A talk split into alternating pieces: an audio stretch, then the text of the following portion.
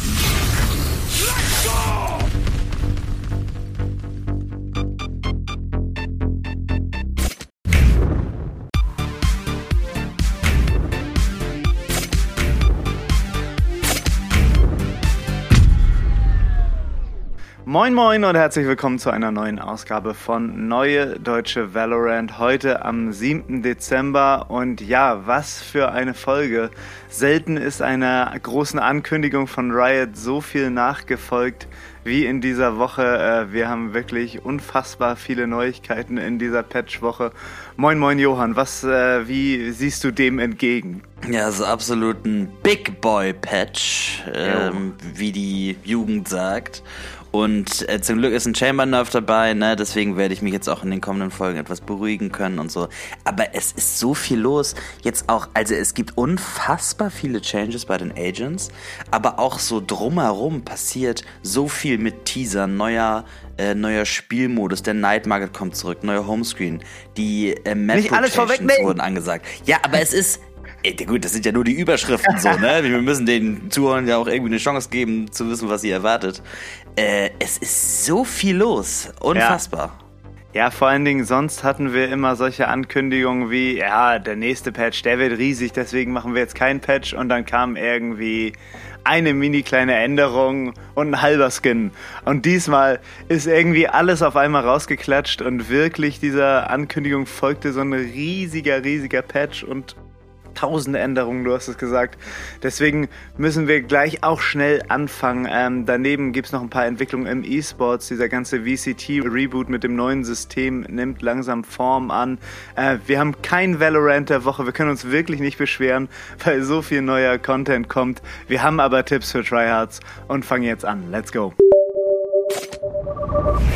Nachdem letzte Woche jetzt kein Patch erschienen ist, ist Patch 5.12 jetzt da und äh, wir haben ja vor ein paar Wochen schon die Ankündigung gehabt, dass dieser Patch wirklich groß werden soll und dem wird er auch gerecht. Wir hangeln uns jetzt an den Original Patch Notes durch. Wenn ihr mitlesen wollt, macht euch die gerne auf. Den Link findet ihr in den Show Notes und da geht es alphabetisch an den Agenten lang und es gibt wirklich fast zu jedem Agent einen Change.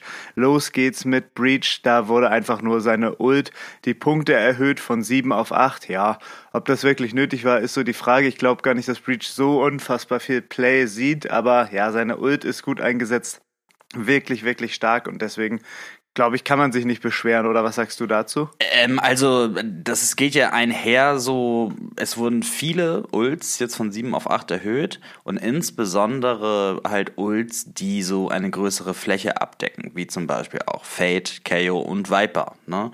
Werden wir später noch sehen. Und genau das will Riot hier so ein bisschen, ja, unterbinden, weil es halt so spielbestimmt und beeinflussend ist, ne? dass man diese Ults halt nicht immer so häufig zur Verfügung hat.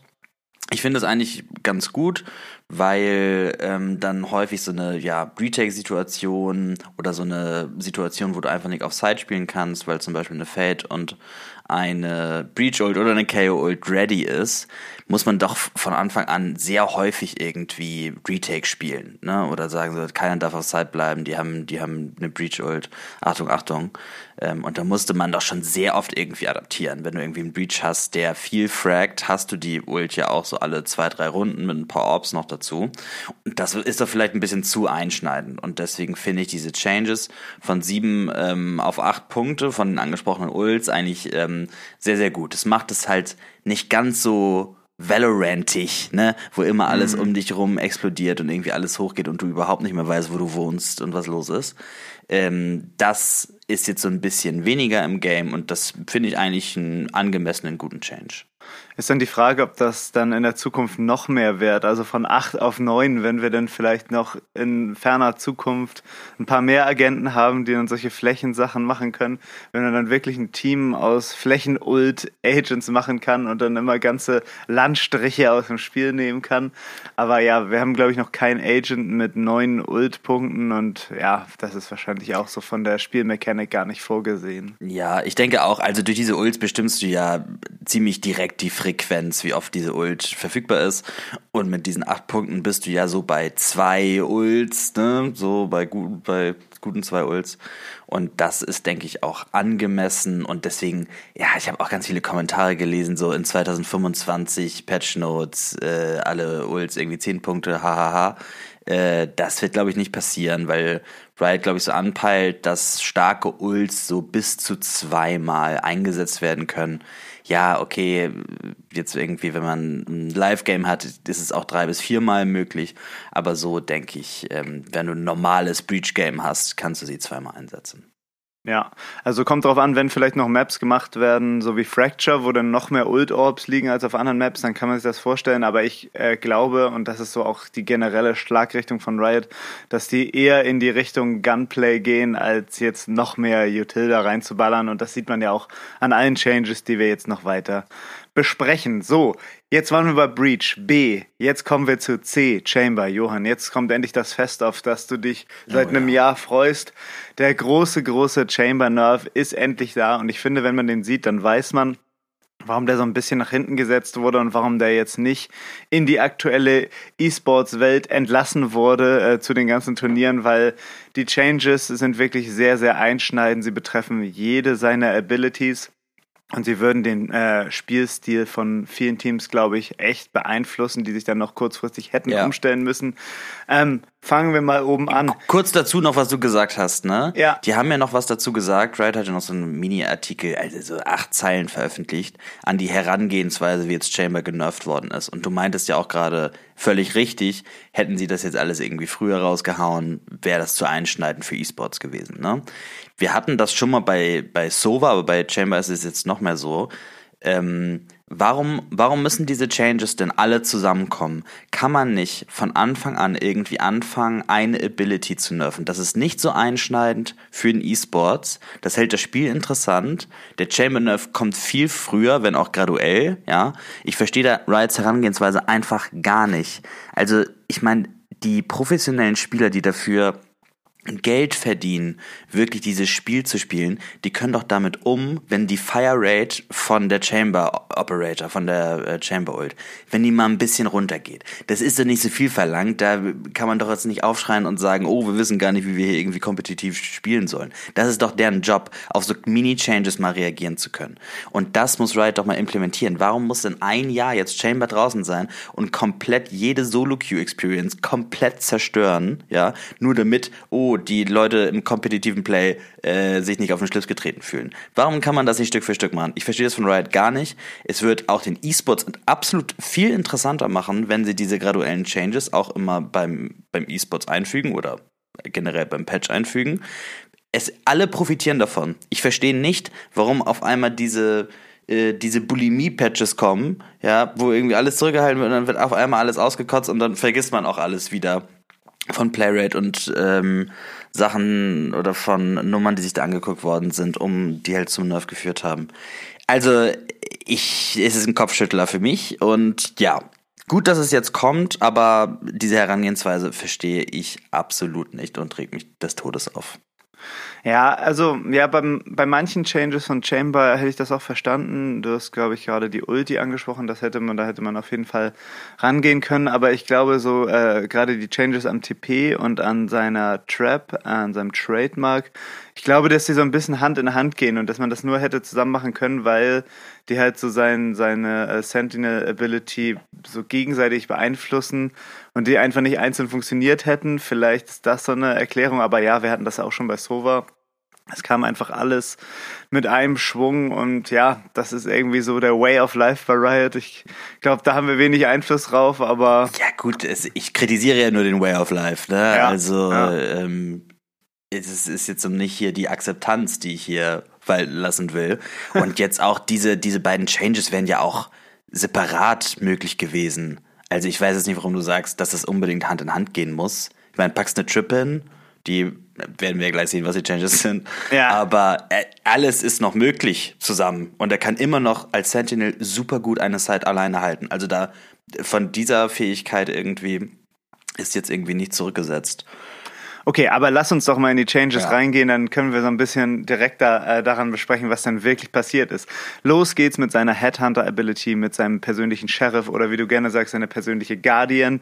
Ähm, da wurde der Spread nach der zweiten Kugel so ein bisschen erhöht, damit man halt nicht immer so doll spammen kann. Also man, man kennt diese Situation, man kann ja diesen Sheriff so unfassbar schnell ziehen und dann einfach so ein äh, Dauerfeuer auf den Gegner äh, loslassen und die Schüsse waren ja unfassbar präzise. Das soll jetzt nicht mehr äh, so einfach sein. Ist dann die Frage, wie es im Game aussieht. Ich habe es auf der Range gesehen. Ich finde, das sah immer noch ziemlich präzise aus. Äh, aber ja, so ein bisschen äh, ungenauer wird es jetzt sein, insbesondere dann auf Entfernung. Ja, habe ich nichts hinzuzufügen. Gutes Ding. Diese ja. Triple Body Shots sind halt nicht mehr so gängig. Gut. Genau. Ähm, dann wird's interessant. Äh, dann ging es seinem Teleporter an Kragen und da wurde äh, so wirklich das ganze System dieses Teleporters äh, geändert. Es ist jetzt wirklich nur noch ein TP, also er hat nicht mehr so zwei Ankerpunkte, hin, äh, bei, mit denen er sich hin und her teleportieren kann. Es gibt wirklich nur noch einen TP und dieser TP hat einen erhöhten Radius von 7,5 Meter auf 13 Meter und äh, innerhalb dieses Radiuses kann Chamber sich zu dem TP, den er platziert hat, wieder zurück teleportieren. Und ja, dieser TP ist noch genauso schnell wie vorher. Also er kann immer noch einen Peak machen und sich direkt wegTPen aber er kommt halt nicht mehr ans andere Ende der Map damit, wenn er das schlau platziert hat, sondern man weiß, dass er sich in einem 13 Meter Radius befindet. Weiter wurde noch geändert, dass diese Höheneinschränkung, so wird es in den Patch Notes genannt, entfernt wurde. Also man kann den TP jetzt wesentlich weiter über sich platzieren und trotzdem TPen. Sonst musste man ja immer so ungefähr auf einer Ebene mit seinem TP sein, dass, der, dass man überhaupt von dem von der Wirkung erfasst wurde. Äh, das ganze Ding ist äh, dauert länger rauszuholen von 0,4 Sekunden auf auf 0,7 Sekunden. Und äh, was ich richtig gut finde, ist, wenn der TP einmal von den Gegnern zerstört wurde in einer Runde, dann kann er für den Rest der Runde nicht wieder aktiviert werden. Sonst hat man nach dem äh, TP einen anderen Cooldown nochmal. Also man kann ihn dann nochmal platzieren. Äh, ja, der TP ähm, kann auch schneller zerstört werden. Er braucht, hat nicht mehr 80 HP, sondern äh, nur noch 50 HP. Also schon ein Dollar, Dollar Nerf. Ähm, aber diese grundsätzliche Mechanik, dass man halt so einen Free Peak hat, ist halt noch im Game, wenn man den TP schlau platziert. Genau. Also erstmal dazu mit diesen Höheneinschränkungen. Das war ja auch vorher möglich. Ne? Du konntest ja auch schon immer dich bei Breeze auf diese Pyramiden teleportieren und so weiter. Das ging ja auch vorher.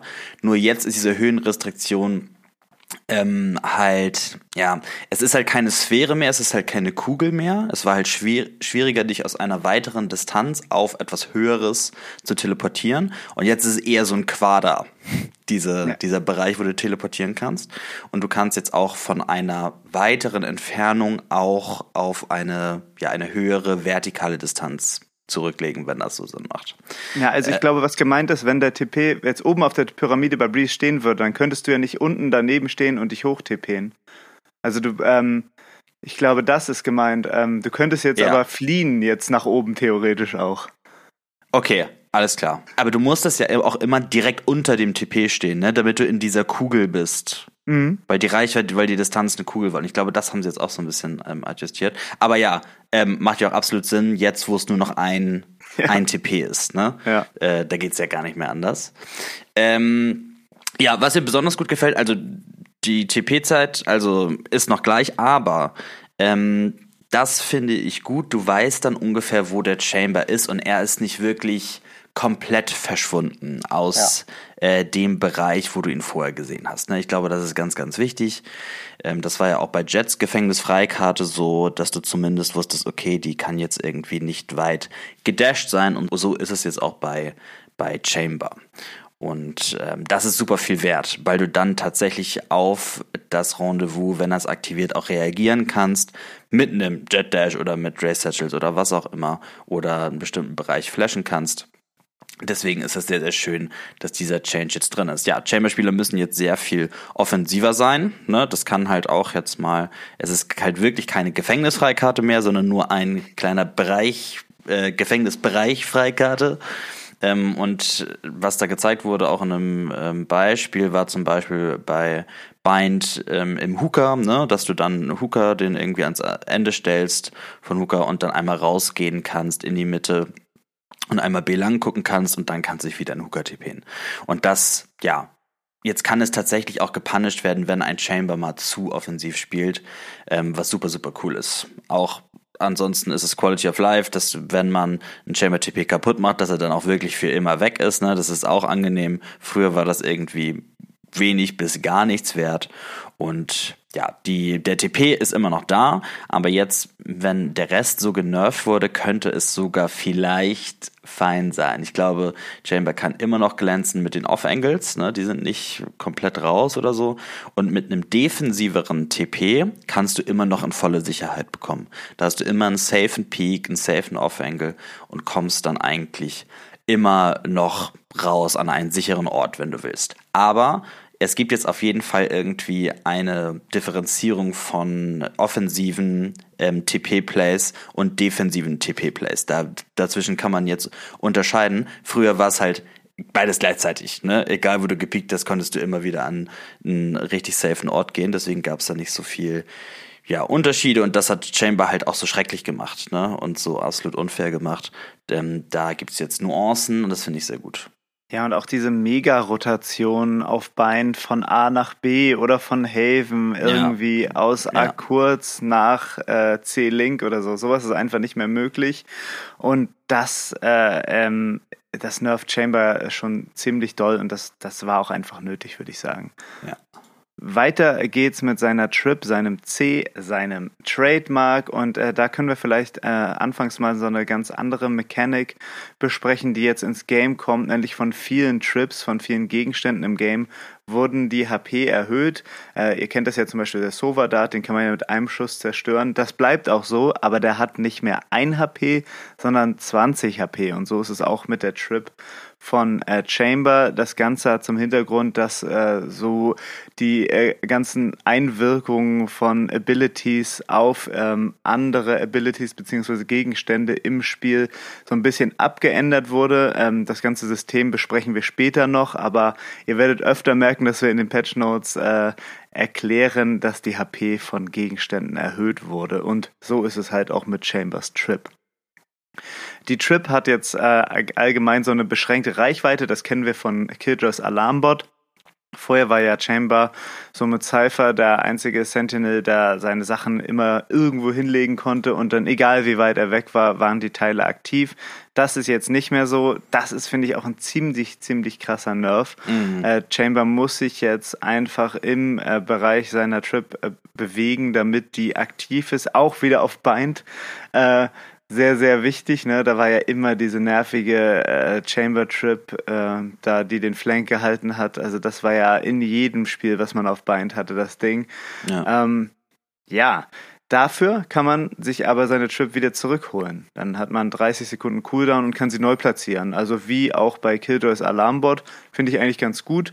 Und man kann nicht mehr diesen Trademark-Peak machen. Also ähm, diese ähm, Aktivierungszeit der Trip wurde ein bisschen erhöht von zwei auf vier Sekunden. Sonst äh, hat Chamber ja auch ganz gerne mal mit der Trip so eine Ecke geklärt, einfach äh, Trademark reingeschmissen und dann wupp, konnte man sofort sehen, dass da jemand ist.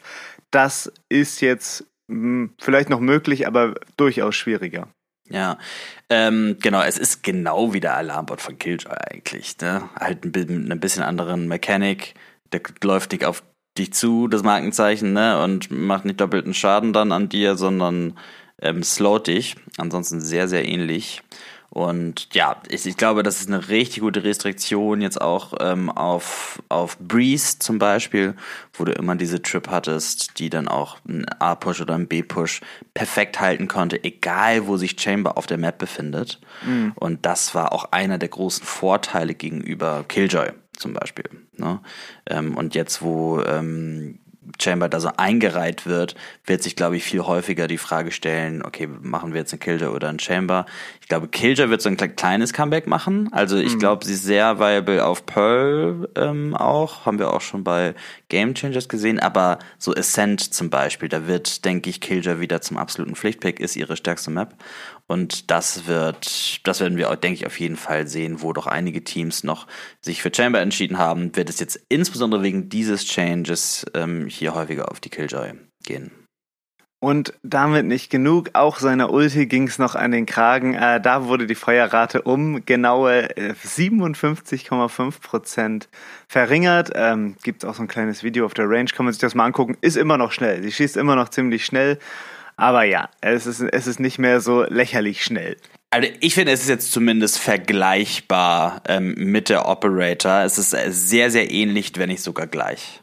Genau. Was äh, die äh, Chamber Orb noch von der richtigen Operator unterscheidet, ist ja dieses Slow-Feld, was wir eben auch bei der Trip angesprochen haben. Das wurde sowohl bei der Ulti als auch bei der Trip äh, in der Dauer verringert von sechs Sekunden auf vier Sekunden.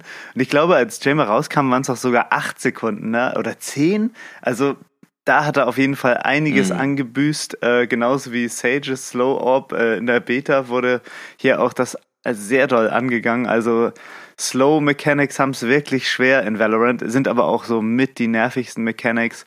Ja, und das ist jetzt das Gesamtpaket äh, des Chamber Nerves. Johann, kannst du äh, abschließend deine Einschätzung äh, geben? Ist das richtig? War das gut? Wie wird sich das auswirken?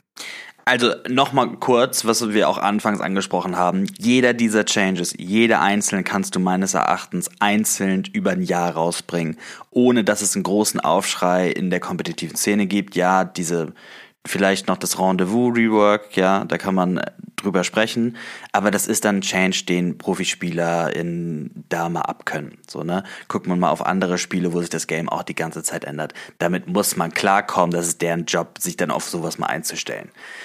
So, das erstmal dazu, ja. Ich finde diese Nerves alle hervorragend, einfach weil diese Off-Angle-Chamber-Spieler mit ihrer sehr starken ähm, Headhunter-Ability doch immer ein Game entschieden haben. Ne? Und dann hast du auf der anderen Seite immer so einen 29-5 Chamber, der halt irgendwie gut trifft und immer die getilteten Leute auf dem Off-Angle kriegt.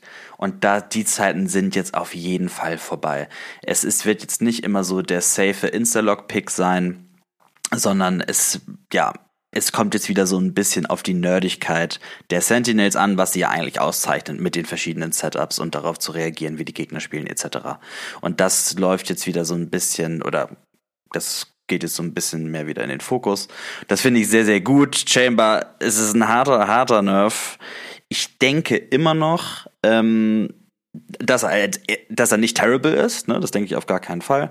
Einfach weil diese Teleport-Mechanik immer stark sein wird. Es ist auch jetzt zu zwar zum geringeren Ausmaß ähm, eine, eine Freikarte. Es ist aber immer noch eine Freikarte, die einfach super wertvoll ist in diesem Spiel, um einen Schuss zu machen und dann rauszugehen. Deswegen wird er auf gar keinen Fall von der Bildfläche verschwinden und er hat immer noch seine Nischen. Ich denke auf Fracture, weil die Map sowieso sehr eng ist. Ähm, und auch immer lange Engel zu pieken sind mit der Headhunter-Ability, wird er da auf jeden Fall viable bleiben, würde ich sagen. Wie das bei den anderen Maps genau aussieht und wie die Leute jetzt wieder zum Beispiel auf die Killjoy zurückgehen oder auf insbesondere auf den Cypher, der gerade gebufft worden ist, das darf man ja auch nicht vergessen vor ein paar Wochen, ähm, wird man Chamber auf jeden Fall weniger sehen. Er ist aber nicht aus der Meta. Ja, also gerade diese TP-Mechanik, ne? Also ich finde, vorher konnte wirklich auch jeder äh, noch Chamber füllen. Also auch wenn man äh, kein Chamber-Main ist, wenn du Chamber ja. gespielt hast, hast du einfach von diesen OP-Mechanics gelebt und konntest immer noch ein krasses Spiel machen. Ich glaube, jetzt muss man sich wesentlich äh, doller vorbereiten. Gerade diese TP-Spots werden schwierig zu finden sein. Ich glaube, wenn man das so ein bisschen unbedacht macht, äh, das könnte einigen Impact haben, also das wird wesentlich schwächer sein. Äh, bin ich gespannt, was da für Spots rausgefunden werden. Also dieses, äh, diese Range ist ja auch neu von dem TP, deswegen da wird erstmal einiges an Vorbereitungsarbeit zu leisten sein von den selbst erkorenen Chamber Mains. Mal sehen, wie viele davon am Ende übrig bleiben. Wir kommen jetzt äh, zum nächsten Sentinel Cypher und da wieder etwas, was wir eben schon bei Chambers Trip angesprochen haben, auch die Gesundheit, die HP von äh, Cyphers Trips wurde von 1 auf 20 erhöht. Wie gesagt, das System besprechen wir dann am Ende nochmal. Auch Fate hat einen kleinen Nerf kassiert. Äh, ihre Prowler wurden nochmal angegangen. Da wurden die HP von 100 auf 60 gesetzt. Huge. Finde ich eigentlich huge. Gut. Ja, also dass man nur noch zwei Bullets mit einer Rifle braucht, ähm, ja. um so einen Prowler kaputt zu machen, ist absolut big und nochmal ein krasser Nerf für Fate, der aber auch ähm, gerechtfertigt ist. Ja, genau. Also es setzt so, so ihr Initiator-Potenzial mal wieder so ein bisschen in den Fokus. Ne? Sonst konntest du wirklich immer mit diesen Prowlern pieken und warst sicher, der Gegner muss erstmal längere Zeit nach unten ziehen. Und jetzt ist es halt so, du weißt immer noch, dass ein Gegner da ist, wenn dein Prowler anschlägt, aber es ist halt nicht mehr so eine krasse Ablenkung. Ja, genau. Auch ein Change, den man vielleicht schon hätte früher einfach mal auspacken können, ne? Ist, genau. denke ich, ähm, macht alles interessanter und alles fairer. Naja, jetzt ist er da, ähm, finde ich einen guten Change. Aber wäre lustig, wenn der jetzt früher gekommen wäre, dann wäre er ja wahrscheinlich mit den anderen Nerfs gekommen und dann hätten wir wieder gesagt, das ist viel zu viel auf einmal. Also, ja. Also, weiß ich nicht. Also, es ist doch okay, da mal so. Ich meine, das hält doch das Spiel interessant, oder? Und das macht auch den E-Sports interessanter. Also, ja. Ja. Ja, ich hab's gesagt. Dann kommen wir zu H wie Haber und äh, ja, da musste natürlich was passieren. Haber wird quasi nicht gespielt und ähm, da gab es aber relativ kleine Changes. Äh, wir sehen aber später, dass auch noch Viper angegangen wurde und ich glaube, das geht so ein bisschen Hand in Hand. Bei Haber wurde sein E, seine Wall in der Dauer erhöht von 12 Sekunden auf 15 Sekunden. Das ist auch sehr, sehr wichtig, finde ich. Also diese Wall hatte eine ganz, ganz komische Zeit. Man hat sich, wenn die gespielt wurde, immer so ein bisschen an Vipers Wall orientiert, gedanklich und war dann immer erstaunt, wie früh dann Habers Wall tatsächlich runtergeht. Also jetzt 15 Sekunden und damit glaube ich auch genauso lang wie die maximale Wall-Zeit von Viper. Auch seine Kaskade, hier sein C, wurde in der Dauer erhöht von 5 Sekunden auf 7 Sekunden. Ja, also genau, dieses E, die E-Wall, die biegbare Wall, jetzt so 15 Sekunden, ich glaube Vipers ist 16 Sekunden mit äh, Vollgas, aber ja, ist ein guter Change, ich glaube, also sie haben ja auch selber gesagt, Riot, ähm, dass sie den Agent weiter im Auge behalten und wahrscheinlich noch andere, andere Sachen irgendwie ändern müssen. Ich glaube, es muss noch mehr kommen. Ich glaube, der braucht auch vielleicht einen zweiten Charge für seine Wall. Ähm, einfach, weil er halt nur smoken kann und das kann er momentan gerade so besser als die anderen Smoker. Ne? Ich glaube, die müssen ihm noch viel mehr ähm, Smoke-Ability geben, damit er irgendwie viable ist auf einer Map, wo du einfach viel mehr Smokes brauchst. Ähm, und ja, das ist jetzt, ich meine, das ist jetzt gerade so wie eine Viper Wall, ne? Mach sie doch mal auf 20 Sekunden oder so. Ähm, oder gib ihm zweiten Charge und lass es bei 12 Sekunden und dann gucken wir, was dann passiert. Ich glaube, in diese Richtung müssen die Ch äh, Harbor Changes gehen, damit er tatsächlich irgendwie ein Viable Smoker ist. Also ich finde, mit seinem zweiten Charge auf der C hat er jetzt schon ziemlich viele Smokes.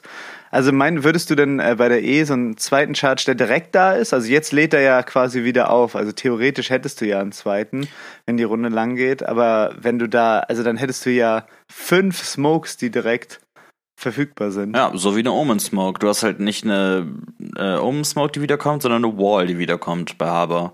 Und da sind dann halt zwei als, also dann, das sind dann halt zwei Charges anstatt ein Charge. Vielleicht muss man dann die Dauer der Wall wieder runtersetzen, ne, auf zwölf Sekunden zurücksetzen.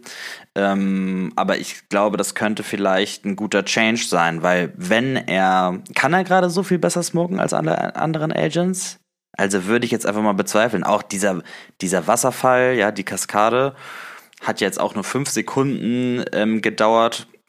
So, das wurde jetzt auch erhöht auf sieben Sekunden, ne, als zweiter Change hier bei Haber.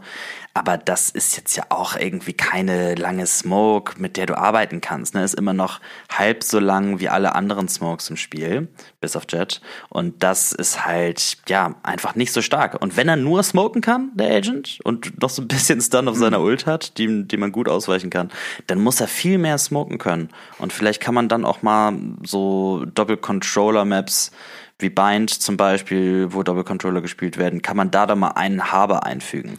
So, dann kannst du halt nicht mehr diese Post-Plant-Molly-Meter ähm, spielen, aber vielleicht reicht das dann aus. Aber dafür kann halt zu wenig smoken, um das zu machen. Ne? Also, ja, schwierig, sehr schwierig. Ja.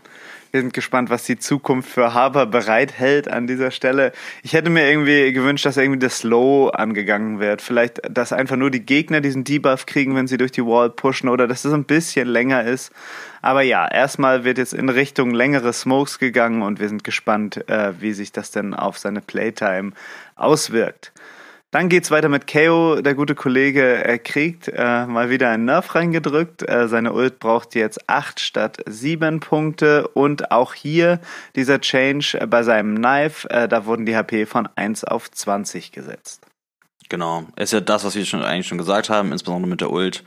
Ähm, ist einfach zu häufig im Spiel, hat zu viel Impact und da will man die Frequenz einfach ändern, finde ich sehr angemessen. Mhm.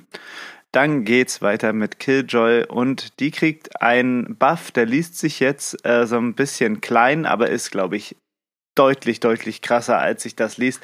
Ähm, ihre Ulti, da wurde die HP erhöht von 150 auf 200 HP und äh, wer jetzt dann so ein bisschen nachrechnet, der merkt, äh, wie viele Abilities äh, diese äh, Killjoy-Ulti jetzt nicht mehr zerstören können, die sie eigentlich auch nicht hätten zerstören sollen. Genau, also es ist halt, was mich so doll überrascht hat, ist, dass tatsächlich so viele Abilities auf Objekte eine andere, einen anderen Schadensmultiplikator hatten, ne? Das mhm. wusste ich überhaupt nicht. Breach, äh, der Aftershock zum Beispiel, 250% auf Objectives. War mir gar nicht so bewusst, aber macht voll Sinn im Nachhinein, wie, weil beim dem ersten Charge meistens schon eine Killjoy down war, ne? Oder zumindest mit dem zweiten. Naja, ähm, ja, das ist richtig huge. Insbesondere zum Beispiel Double Shock Darts werden jetzt auch nicht mehr funktionieren an der Killjoy ja. ne?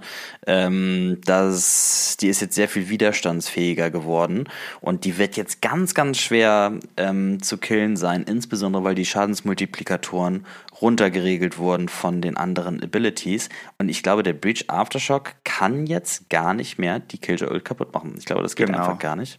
Ja. Ähm, und das ist ein dicker Buff. Und ja. insbesondere auf Maps, wo gute Ult-Plätze vorhanden sind, wie gesagt, zum Beispiel Ascent, Pearl, Haven, denke ich auch noch gut, wird sie super viable sein. Und ja, wenn, wenn die Abriegelung da ist, ne, wenn der Lockdown da ist, dann ist die Zeit aber mal wirklich frei und häufig auch. Ja, also was ich auch krass finde, ist diese äh, Ulti auf Fracture, die man unter dem B-Spot platzieren konnte. Da war ja mhm. am Anfang, als Fracture rauskam, wurde gesagt, Alter, du musst ja immer Killjoy spielen, weil das ist ja so krass. Und dann sind die Leute drauf gekommen, okay, dann spielen wir einfach auch immer Breach und hauen den Aftershock runter, wenn die kommt. Und damit war die Ulti quasi aus dem Spiel und damit war Killjoy auch aus dem Spiel. Das geht jetzt nicht mehr und äh, jetzt ist Killjoys Ulti auch mal wieder wirklich eine Ulti und nicht nur so ein kleines Gadget, wo jeder seinen Weg hat, das irgendwie zu zerstören. Ja, wenn man sich mal die anderen Changes im Patch anguckt, Killjoy Ult von 7 auf 8 Punkte incoming. Also das ist ja eigentlich ja. genau das, was sie nicht wollen und ausgeschrieben haben. Das ist das, was sie nicht wollen, wenn man dann die ganze Zeit Retake spielen muss oder vor einer bestimmten Ult richtig doll Angst haben muss. Ja. Und das ist jetzt auch bei dem Lockdown der Fall, weil diese 50 HP ähm, in Kombination mit den Multiplikator-Changes äh, sind doch einiges.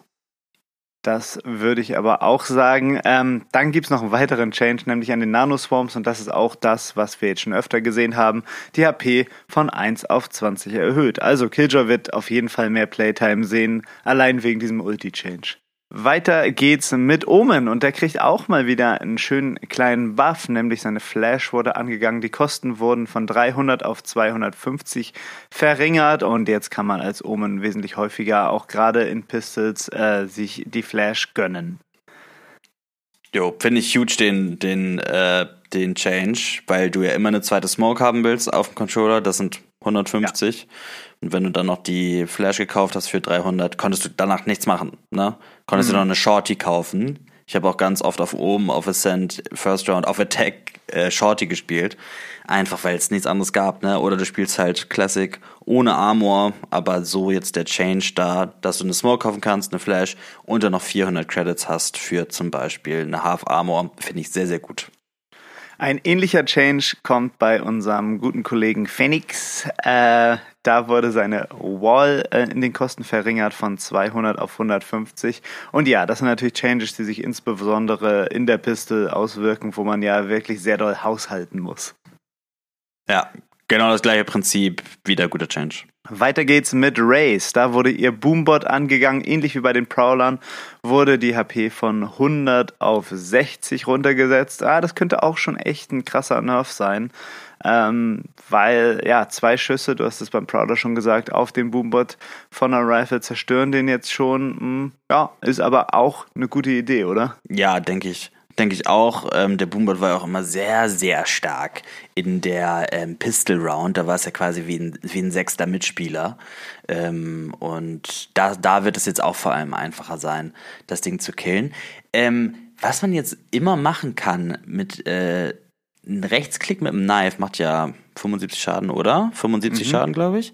Und jetzt kann man den doch immer mit einem Messer-Hit doch auch, wenn er gerade Möchtest du äh, das? dabei ist, in, de, in, in, deinem Gesicht zu explodieren, kannst du jetzt immer einen Rechtsklick nach vorne machen. Wenn man das Timing da mal rausfindet, könnte das huge sein, oder? Also.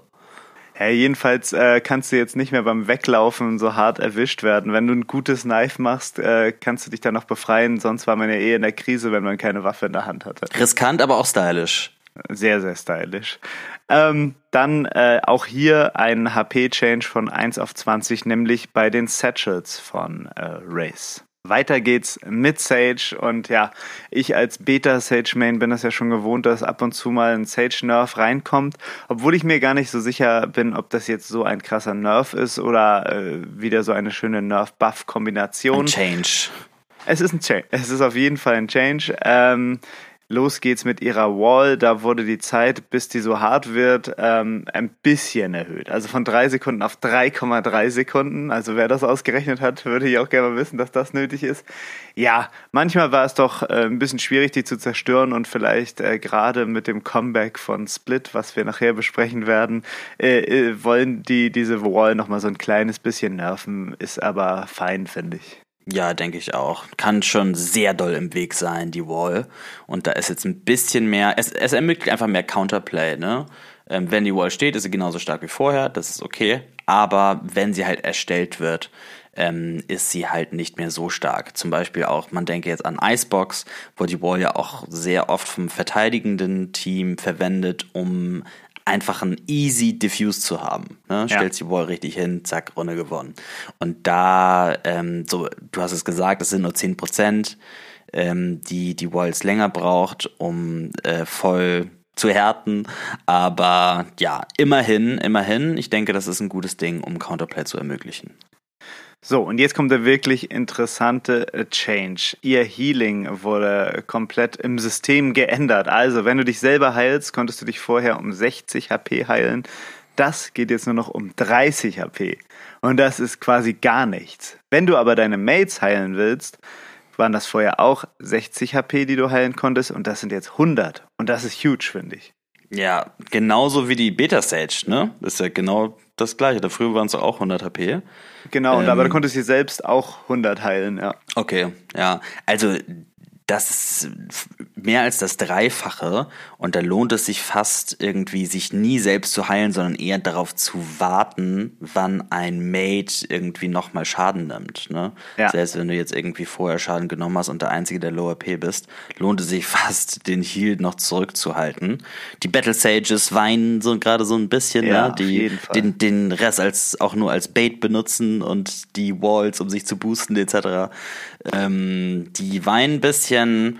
Ich, ich finde es ganz interessant. Ich bin mal gespannt, ähm, ob die Playrate das von Sage tatsächlich steigern wird, insbesondere in Pistol Rounds natürlich sehr, sehr wertvoll, diese ja. ähm, 100 HP, ähm, aber auch ja im Verlauf des Spiels natürlich 40 HP mehr. Kann auch irgendwie das Zünglein an der Waage sein. Ich bin sehr gespannt, ähm, wie das die Sage Pick Rate verändert und ob es sie verändert der Selfie könnte auch so eine neue Tilt-Mechanik sein, ne? Wenn jemand toxisch oh. ist und trollen will, dann guckt er dich einfach an und hielt sich so ganz genüsslich 30 HP selber, anstatt dir 100 HP mehr zu geben. Ähm, Wird jede zweite Runde passieren. Warum ja. sagst du das? Ja, toll. Mhm. Weiter geht's mit Sova, da auch dieser Change. Äh, die HP von dem Arrow wurden von 1 auf 20 geändert. Danach kommen wir zu Sky. Da wurde ihr Trailblazer, ihr Dog, ihre Katze, was auch immer es ist. Es ist ein Tiger. Also ich würde sagen, es ist eine Katze, aber alle sagen dazu Dog. Äh, da wurden die Kosten erhöht äh, von 250 auf 300 und im gleichen Zuge wurde ihr Heal von 200 auf 150 verringert. Also Sky äh, soll jetzt hauptberuflich vom Dompteur zum Healer werden. Mhm. Ähm, und ja, das ändert natürlich auch die Dynamik einer äh, Pistol bei für Sky. Ja, finde ich auch sehr, sehr angenehm. Früher hatte man immer diese Awkward Buys, genauso wie bei Omen und Phoenix. Das wird jetzt bei Sky auch geändert, weil du jetzt eine zweite Flash kaufen kannst und den Heal, ja, und dann hast du wieder ähm, nur 400 ausgegeben, anstatt 450, womit du irgendwie nie irgendwie eine gute Rechnung hinbekommst, ne? Ähm, und das ist jetzt sehr, sehr schön, dass das mal ein bisschen angepasst worden ist und einfach ein bisschen mehr Flexibilität da ist. Ähm, Im Gegensatz dazu natürlich, wenn du jetzt den Wolf kaufst oder was auch immer, ähm, kannst Wolf, du noch, habe ich auch noch nicht gehört, ja. kannst du noch eine Ghost kaufen. Äh, und das war's dann. Also es ist einfach äh, smarte Changes hier äh, mit diesen 50er ja, Umschichtungen, sage ich mal. Mhm. Ja, würde ich auch sagen. Danach geht's jetzt weiter. Alter, es geht immer noch weiter, ne? Es ist ja so ein beefy Patch. Holy moly. Ja. Und jetzt äh, die Viper Changes, die müssen wir, glaube ich, mal so ein bisschen in äh, Kom Kombination mit den Harbor Changes sehen. Viper wurde insbesondere in ihrer Ulti genervt und zwar ziemlich, ziemlich doll. Also ihr kennt ja ihre Ulti, das Vipers Pit ist ja so eine riesige grüne Fläche, die auf der Map erschaffen wird und es war ja immer sehr doll möglich, auch als Viper außerhalb der Ulti zu spielen, wenn man das schlau gemacht hat. Das wird jetzt deutlich erschwert. Wenn man aus der Ulti rausgeht, da läuft ja so eine Zeit ab, äh, die man außerhalb der Ulti sein kann, bevor sie dann runtergeht. Das waren 15 Sekunden, das geht jetzt auf 8 Sekunden äh, runter. Also fast die Hälfte, das ist schon krass. Und wenn man dann in die Ulti zurückgeht, dann lädt sich dieser Balken ja wieder so auf, damit man dann wieder rausgehen kann. Äh, diese Aufladung hat vorher nur 5 Sekunden gedauert und dauert jetzt 25 Sekunden. Mhm. Also, das ist echt schon, das ist ja fast eine halbe Runde. Das ist äh, sowas von krass. Und dazu wurden die Ult-Punkte auch noch von 7 auf 8 erhöht. Also, dieser Ult ging es mal so richtig an den Kragen. Ja, und es soll einfach Viper mehr an ihre Ult binden, ne? weil ansonsten die Ult ja, zu stark war, wenn die Viper insbesondere nicht drin gespielt hat. Ne? Und ja. dann vielleicht sogar noch auf ihren Line-Up-Spot äh, laufen konnte und immer noch die Ult ähm, auch ab ist, weil es halt irgendwie noch 15 Sekunden Zeit hatte, bis sie dann wirklich runtergeht. Und jetzt muss die Viper wirklich drin sein. Ähm, und das finde ich als Viperman finde ich das einen sehr guten Change tatsächlich, ähm, weil es zu unfair war. Ne? Und es ja. ist halt einfach blöd. Als Gegner musst du da so vorsichtig oder du gehst rasch in die Ult rein, ja, und dann musst du da jeden Engel durchsuchen und gucken und so weiter. Und dann so, haha, war nur ein Spaß, ich spiele Postplant. Äh, ja. Das das, äh, das hat kein Counterplay so richtig, ne? Da kannst du irgendwie nicht viel machen, wenn die Viper nicht ihre Ult spielt. Also das ist natürlich mhm. auch ein bisschen ironisch. Und äh, da wird es ein bisschen gegen angegangen und ich finde, der Change macht sehr viel Sinn.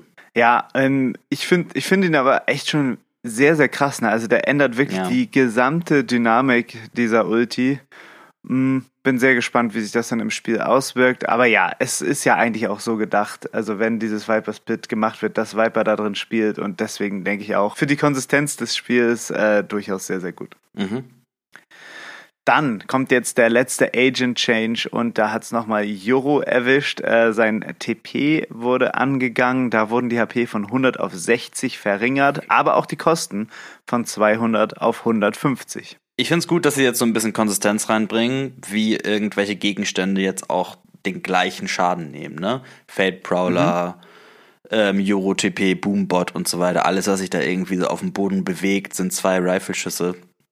Das finde ich sehr, sehr gut, dass das ja. ähm, ähm, so konsistent gehalten wird. Wird sich dann im Spiel, glaube ich, auch sehr viel besser anfühlen.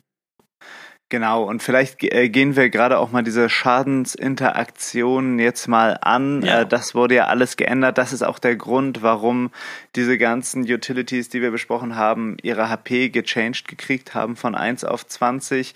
Es wurde jetzt äh, das gesamte System von Ability Damage auf andere Abilities und auf Spieler angegangen, damit es sich einfach alles konsistent anfühlt. Und in den Patch Notes findet sich so eine Auflistung ähm, für jeden Agent, wie viel Damage beziehungsweise was beschädigt überhaupt meine Ability.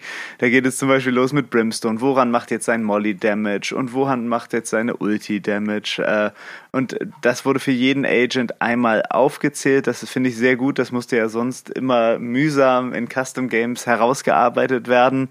Ähm, und in dem gleichen Zuge wurde auch dieser Schadensmultiplikator, den du eben angesprochen hast, angegangen, wo du meintest, dass das C, dieser Aftershock von Breach, auf andere Objekte 250% Schaden gemacht hat und deswegen ja auch die Killjoy-Ulti so schnell down ging.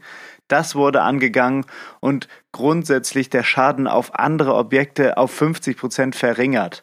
Also, man sieht quasi, der Brimstone Molly beschädigt jetzt auch eine Sage Wall, aber nicht so stark, wie er jetzt einen Spieler beschädigen würde, weil das, das wäre ja auch zu krass, ne? Also, sonst könntest du ja. einfach immer einen Molly sofort unter die Wall setzen und sie so wegköcheln.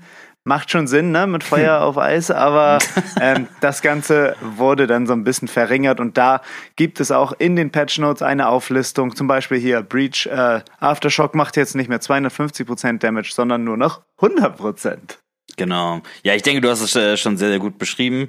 Das Einzige, was man so wusste, ist ähm, bei den Race Satchels, dass sie tatsächlich viel mehr Schaden an Objekten machen. Das war das Einzige, was ich so im Kopf ja. hatte, weil man die sehr gut verwenden konnte, um eine Sage Wall zu zerstören. Das jetzt aber auch von 1200 Prozent auf krass, 250 Prozent. Deswegen jetzt nicht mehr so geeignet um Objekte kaputt zu machen.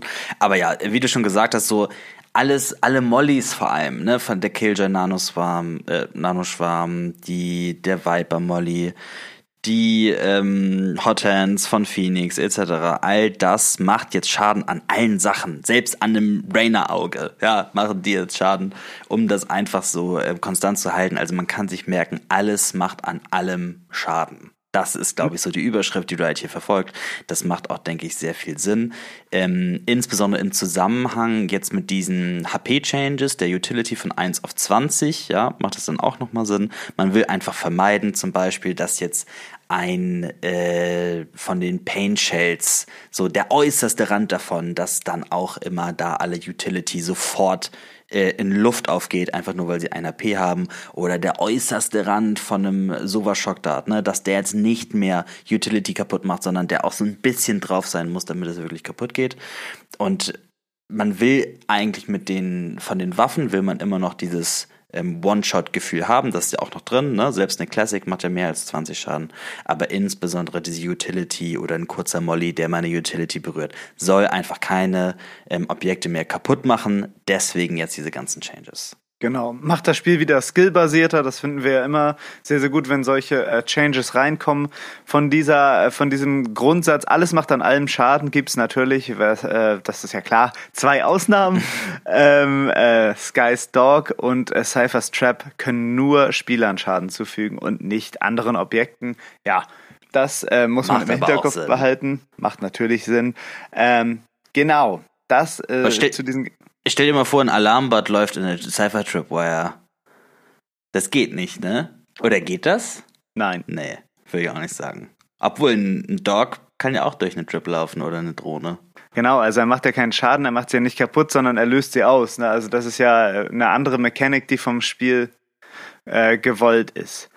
Dann gibt es noch gute Nachrichten für alle Support-Spieler und damit auch für uns, Johann. Es ist jetzt leichter, Assists zu machen. Äh, wenn man Gegner stunt, dann hatte man, wenn jemand anders den dann killt, vorher zwei Sekunden nach dem Stun äh, die Zeit, einen Assist zu kriegen. Das sind jetzt drei Sekunden.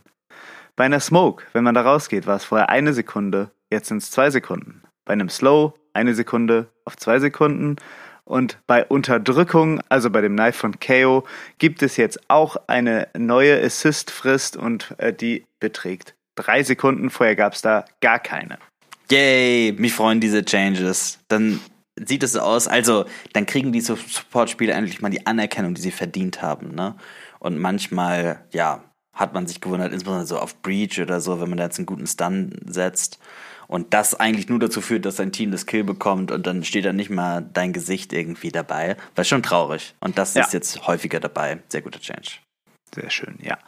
Dann geht es auch noch einer Waffe an den Kragen und ich weiß gar nicht, wann wir das letzte Mal so richtige krasse Waffenchanges hatten. Diesmal geht es äh, der Spectre nochmal an den Kragen, weil die ja auch auf Entfernung manchmal doch viel zu präzise war und das ist ja auch so die Run-and-Gun-Waffe Nummer eins und da wurde eine neue äh, Schadenskategorie für Entfernung eingeführt. Also einmal, wie war es jetzt vorher?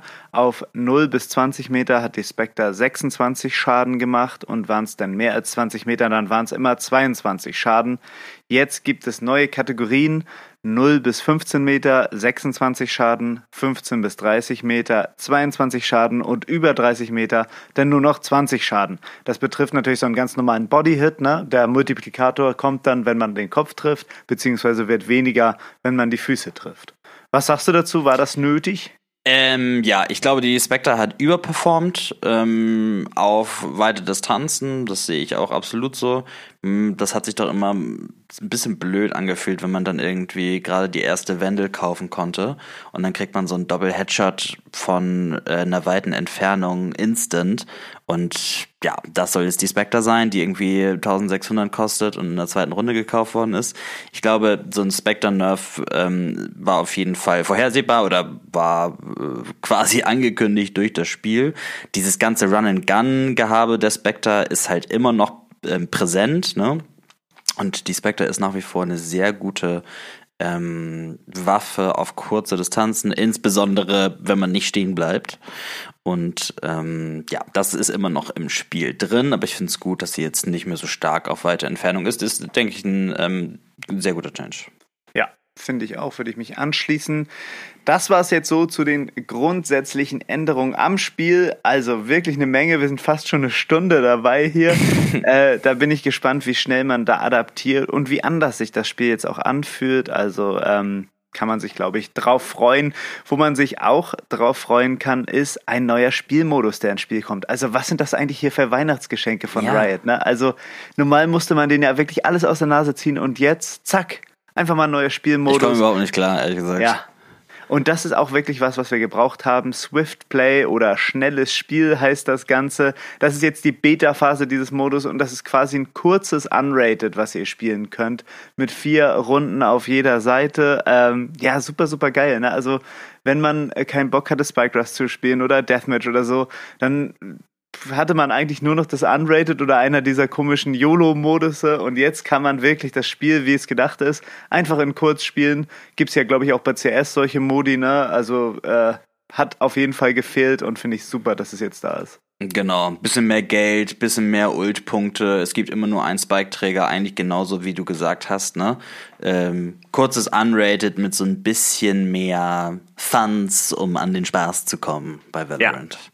Das Ganze also ab heute bis zum 11. Januar in der Beta-Phase. Bin gespannt, was dann danach noch geändert wird. Ich hoffe, es bleibt einfach im Spiel drin. So, jedes Mal, wenn es ein Patch gibt, gibt es auch neue Skins. Das Ganze ist jetzt aber so ein bisschen verschoben, weil wir eigentlich letzte Woche ein Patch haben sollten. Also ihr wisst ja, letzte Woche kamen in den Shop die Abyssal Skins und die neuen Skins, die wir jetzt besprechen, kommen erst nächste Woche in den Shop und das sind die Cryostasis Skins.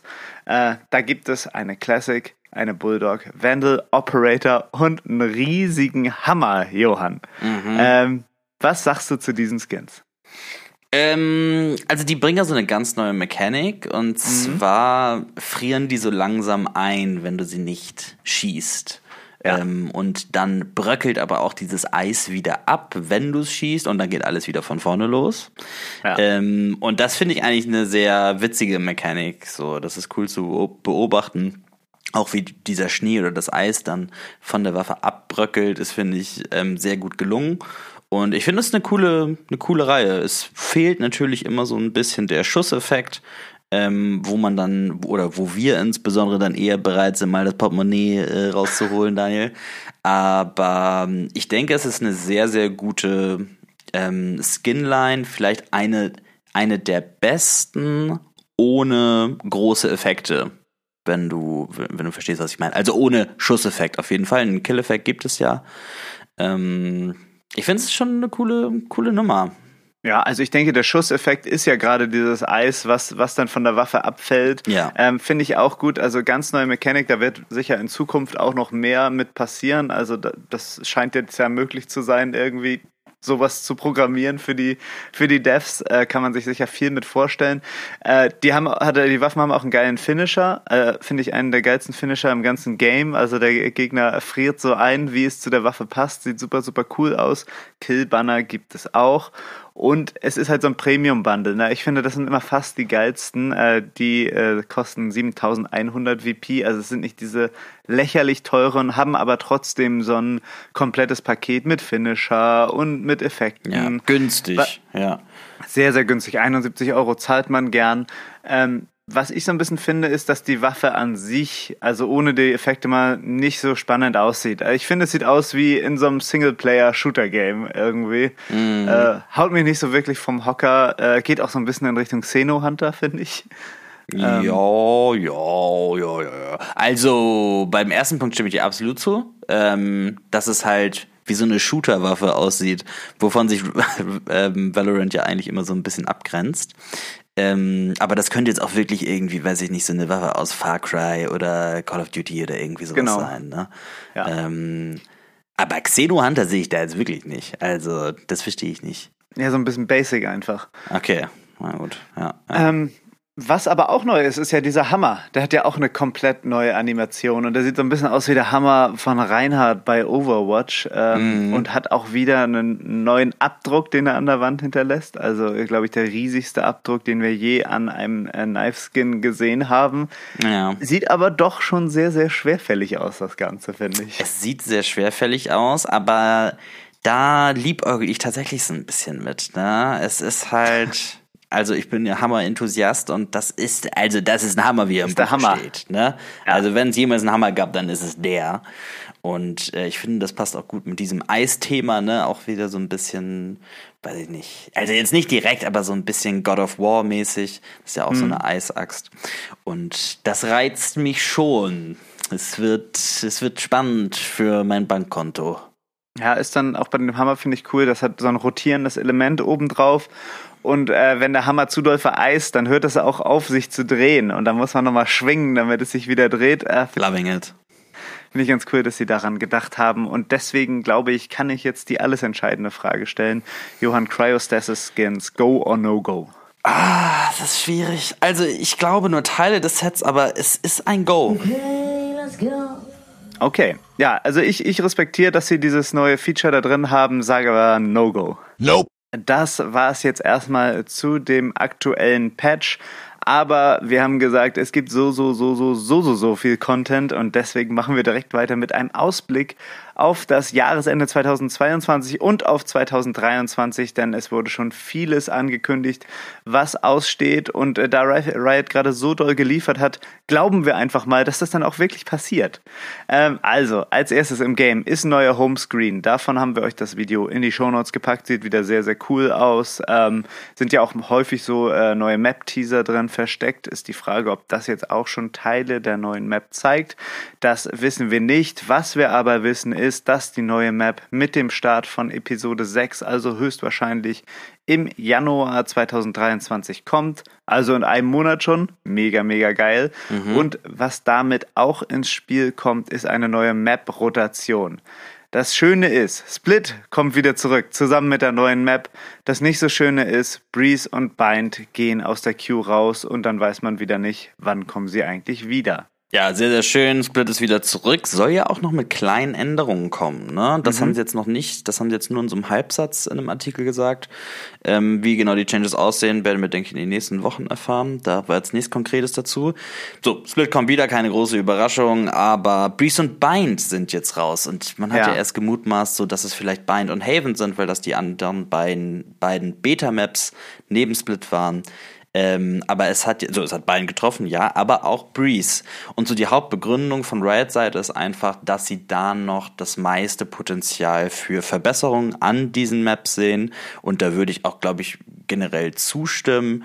Ähm, Breeze kann doch auch manchmal so ein bisschen unfair, wirk unfair wirken, in welchen Ecken man dann noch steht oder wie stark ähm, Flanks auch auf der Map sind, wo Leute dann teilweise immer direkt durchlaufen, wird jetzt insbesondere noch mal stärker wegen der Chamber Nerves. So, aber das sehen wir erstmal nicht in Kombination, weil Breeze erstmal raus ist und ich bin gespannt, was sie bei diesen Maps jetzt noch an Changes vornehmen werden. Ähm, ich würde zustimmen, das sind so die beiden Maps, die noch am meisten Potenzial für Verbesserung haben. Ja, insbesondere auf Breeze wurde ja auch angemerkt, es gibt immer nur die gleichen Agent-Comps. Ne? Es geht, gibt wenig Wiggle Room für ja. äh, andere Comps und das ist ja auch uns beim Casten immer aufgefallen. Ne? Das war das Erste, was wir gesagt haben. Auf Breeze gibt es eigentlich nur so ein, zwei Möglichkeiten für die Teams. Ja, und das wäre cool, wenn sie da einen Weg finden, dass äh, viel mehr Agents viable werden mit den Changes, die sie dann da reinbringen werden. Dann kommt der Night Market wieder und zwar in der Nacht vom 7.12. auf dem 8.12. findet ihr den Night Market wieder in eurem Game und da sind wir natürlich immer sehr gespannt, wer hat den schlimmsten Night Market, das wollen wir gerne sehen. Deswegen kommt auf unser Discord und geht in den Night Market Channel, haut da euer Night Market rein und lasst uns gemeinsam über die grauselige Ausbeute lachen. ähm, was am 15. Dezember zurückkommt, ist auch der Squad Boost. Das kennen wir äh, von den Ende von langen Acts. Ähm, vom 15. Dezember bis zum 5. Januar bekommt ihr mehr XP für den Battle Pass, wenn ihr mit Freunden zusammenspielt und das steigert sich so. Also mit zwei Leuten kriegt man so ein bisschen mehr, aber wenn man wirklich 5 Stacks spielt, kriegt man schon 20% mehr XP. Das lohnt sich auf jeden Fall.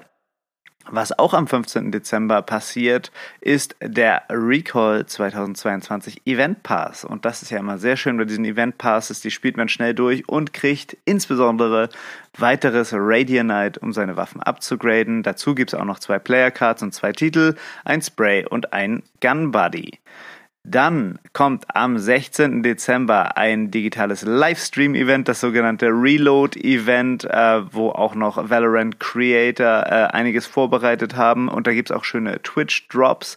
Wenn ihr euch das anguckt, könnt ihr da auch noch Ingame-Items für Valorant absahen. Die Links dazu natürlich in den Show Notes. Und dann gibt es auch wieder wie im letzten Jahr so eine Flashback-E-Mail-Möglichkeit, also der personalisierte Jahresrückblick auf alles, was ihr bei Valorant geleistet habt, äh, direkt von Riot. Dafür müsst ihr bis zum 26. Dezember ähm, die E-Mail-Marketing-Funktion in eurem Valorant-Account auf der Homepage aktiviert haben und dann kriegt ihr äh, spätestens Ende des Jahres eure persönliche, personalisierte Flashback-E-Mails mit euren Statistiken. Das war jetzt eine ganze Menge, das war alles Aktuelle. Wir sind sehr, sehr gespannt, wie sich Patch 5.12 auf das Spiel auswirkt und wir kommen jetzt zum E-Sports. Ja, als wäre das alles nicht schon genug, kommt jetzt auch noch am Wochenende ein richtig, richtig cooles ähm, Turnier auf uns zu, was man vielleicht nicht so komplett auf der Rechnung hatte. Die Saison geht so ein bisschen vorbei, könnte man meinen, aber nein, mhm. es steht hier noch das Red Bull Homeground-Turnier an vom 9. bis 12. Dezember mit insgesamt 100.000 Euro oder Dollar Preisgeld. Also das ist wirklich ein Batzen. Und mhm. es sind auch die besten und coolsten Teams dabei ähm, die das Valorant-Universum ähm, zu bieten hat. Es sind dabei Cloud9, das erste Mal auch mit Yay am Start, da muss man auf jeden Fall zugucken. 100 Thieves auch das erste Mal mit Cryo dabei, also so die Superstar-Verpflichtung für diese beiden sehr etablierten Teams. Sehr gespannt, wie das so synergetisch im Team läuft. Dann haben wir noch Team Vitality aus Europa und auch Focus aus Europa, die sich qualifizieren konnten über ähm, die Close Qualifier Turniere für dieses Turnier. Und ja, Fokus hier am Start. Ein Team aus der VRL Dachregion spielt bei den ganz Großen mit. Sieht man mal, wie eng diese ganze Szene beieinander ist. Allein deswegen lohnt sich, denke ich, schon das Einschalten. Dann haben wir noch Crew Esports, Team Liquid, Team Heretics und Food Esports. Also absolut stacktes Line-up. Ja. Ähm, und auch insgesamt 100.000 Euro, das ist wirklich eine ganze Menge. Vielleicht nochmal ganz kurz, was ist das Besondere an diesem Homeground-Turnier? Also erstmal gibt es so eine kleine Vorrundenphase, wo ein ähm, Best of 3 Format gespielt wird, aber ab den Playoffs ist es dann ein Best of 5. Was das Besondere ist halt, warum das Turnier auch Homeground heißt, jedes Team wählt eine Map, von der sie denken, dass es die stärkste Map ist oder die sie auf jeden Fall gewinnen werden. Und diese beiden Maps, ähm, die ausgewählt werden, ähm, die werden dann zuerst gespielt. Und wenn ein Team beide Maps gewinnt, also ihre eigene Homeground Map und die Homeground Map der Gegner und 2-0 führt, dann ist das Spiel automatisch vorbei und sie haben gewonnen. Wenn das 1-1 ausgeht, dann wird es in einem Best of Five Format weiter ausgespielt. Finde ich eigentlich eine ganz coole Sache, ist mal, mhm. ist mal so ein bisschen was anderes. Man weiß dann immer nicht ganz genau, wann die anderen Spiele stattfinden, ne? weil sich dadurch die, die Zeitpläne sehr flexibel sind. Aber da muss man halt einschalten und gucken, um zu wissen, wann wer genau spielt. Dann gibt es noch weitere Infos für das Login-Turnier. Das ist ja diese große Kickoff-Veranstaltung, ähm, die ähm, jetzt vom 13. Februar bis ähm, 5. März 2023 stattfindet. Und das Ganze läutet ja dieses ganze neue ähm, E-Sport-System ein mit den drei Partnerligen und den insgesamt 30 Teams, die in diesen Partnerligen spielen. Die kommen alle zusammen in Sao Paulo und spielen da ja über fast einen Monat ein Turnier. Also das ist quasi ähm, wie ein verfrühtes Champions, wo alle Teams am Start sind. Ja. Ähm, was ist das Besondere an dem Turnier? Ähm, das Turnier ähm, zeichnet sich dadurch aus, dass halt das Gewinnerteam einen weiteren Slot für die Masters freischaltet, was dann später im Jahr stattfindet. Das heißt, da geht's wirklich äh, um die Wurst und auch ähm, ja um so eine coole Sache für die Region. Da könnt ihr euch jetzt Tickets bestellen für dieses Turnier, wenn ihr Bock auf Sao Paulo habt. Alle Infos dazu sind in den Show Notes. Das war's jetzt erstmal zum E-Sports. Weiter geht's mit Tipps für Tryhards. Try this. Oh my god.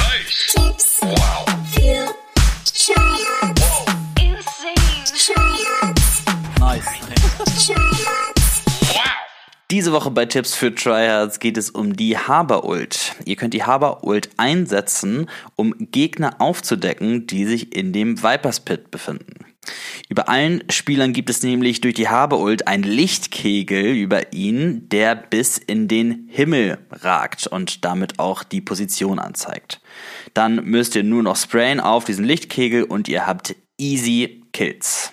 Wie das genau aussieht, seht ihr im Video. Jetzt dieser Tipp nochmal insbesondere relevant, wo Viper immer häufiger in ihrer Ult zu finden sein wird. Nice.